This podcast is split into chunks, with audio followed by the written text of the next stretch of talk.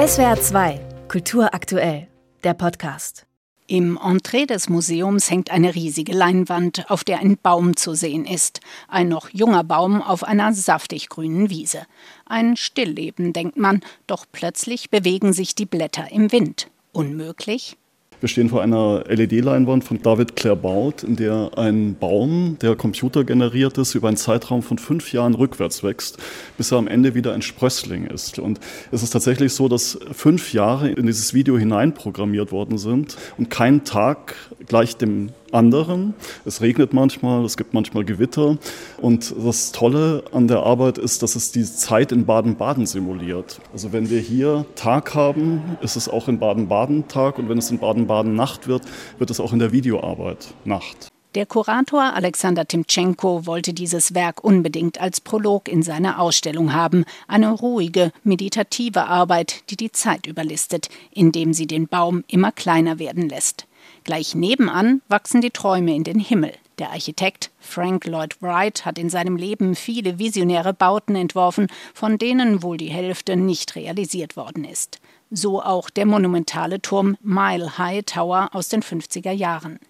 Der Fotokünstler David Romero hat diesen Tower mithilfe moderner Computertechnik in eine fiktive Stadt gesetzt. Und so wächst er jetzt als monumentale Fotoarbeit vom Erdgeschoss bis in den zweiten Stock des Frieder-Burda Museums in Baden-Baden. Und während man den Kopf in den Nacken legt, überlegt man sich, wann es wohl möglich sein wird, solche Wolkenkratzer zu bauen. Oder ist er doch schon irgendwo auf der Welt realisiert? Und was sind das für komische UFOs, die vor dem Wolkenkratzer parken? Also die Idee ist auch, dass diese Unmöglichkeiten eigentlich ganz selbstverständlich daherkommen und im Grunde so tun, als wäre es tatsächlich die Gegenwart, die Situation, die Realität. Und manchmal sieht man erst auf den zweiten oder dritten Blick, dass sie unmöglich sind oder was an den Arbeiten unmöglich ist. So wie bei der berühmten Grafik von MC Escher Wasserfall, bei der man nicht weiß, ob das Wasser hoch oder runter fließt. Der junge Videokünstler Paul Valentin nimmt Motive von Eschers Werk auf und kreiert einen Bach, der immer im Kreis zu fließen scheint. Ein Meister der Illusion ist auch der Fotokünstler Thomas Demand. Er baut reale Räume aus Papier nach und fotografiert sie dann ab.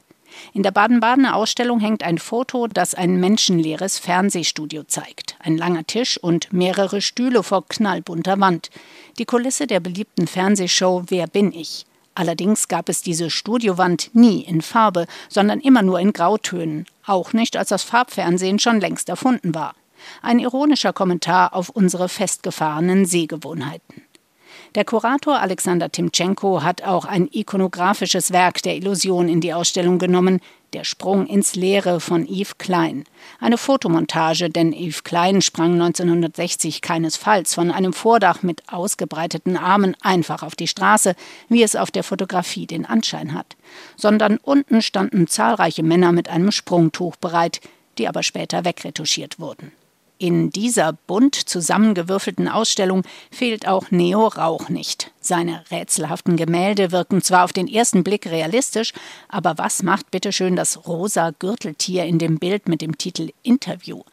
Ob man will oder nicht, wir scheinen darauf getrimmt zu sein, uns immer alles erklären zu wollen oder uns eine passende Geschichte zu überlegen. Und das ist ja auch völlig berechtigt, dass äh, die Bilder im Grunde wie so eine Art erster Satz zu einem Roman sind und gerade bei den Rauchbildern man sich die Folgegeschichte, die Handlung, die aus den Bildern heraus entsteht, selbst erschließen kann, selbst zusammenbauen kann und das ist ja ein unglaublicher Mehrwert, den man dann als Betrachter hat. Aber man muss es natürlich auch wollen. Also man muss natürlich auch eben diese Bereitschaft zum Einlassen haben. Also sich einfach auf das Fantastische und scheinbar Unmögliche einlassen und staunen.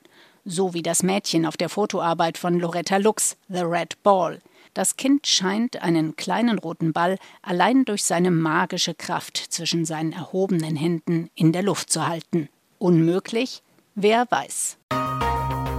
SWR 2 Kultur aktuell. Überall, wo es Podcasts gibt.